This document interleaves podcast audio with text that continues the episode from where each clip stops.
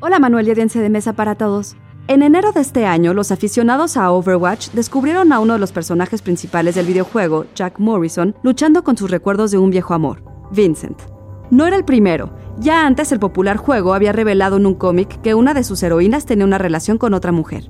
¿Será que la representación del espectro LGBT más en los videojuegos empieza a cambiar? Institute. Masterpiece Your Life. Personajes lésbicos, gays, bisexuales y transgénero han sido representados en los juegos desde los 80, aunque a menudo se trata de estereotipos o eran objeto de burla. A pesar de la mayor representación del espectro LGBT más hoy día, a menudo se le relega materiales secundarios como los cómics y no a los juegos en sí mismos. Al igual que en el cine, estos personajes caen a menudo en el tropo Entierra a tus gays, una convención que requiere que los personajes LGBT mueran o encuentren un final no feliz. Esos personajes están marcados a menudo por la tragedia, un dolor que sus homólogos no tienen y que sirve como analogía del fanatismo anti-LGBT.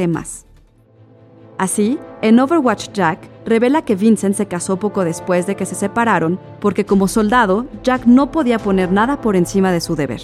Y es que a medida que la homosexualidad se va normalizando en la cultura, también los personajes de los videojuegos serán menos unidimensionales, mucho más complejos y mucho más reales.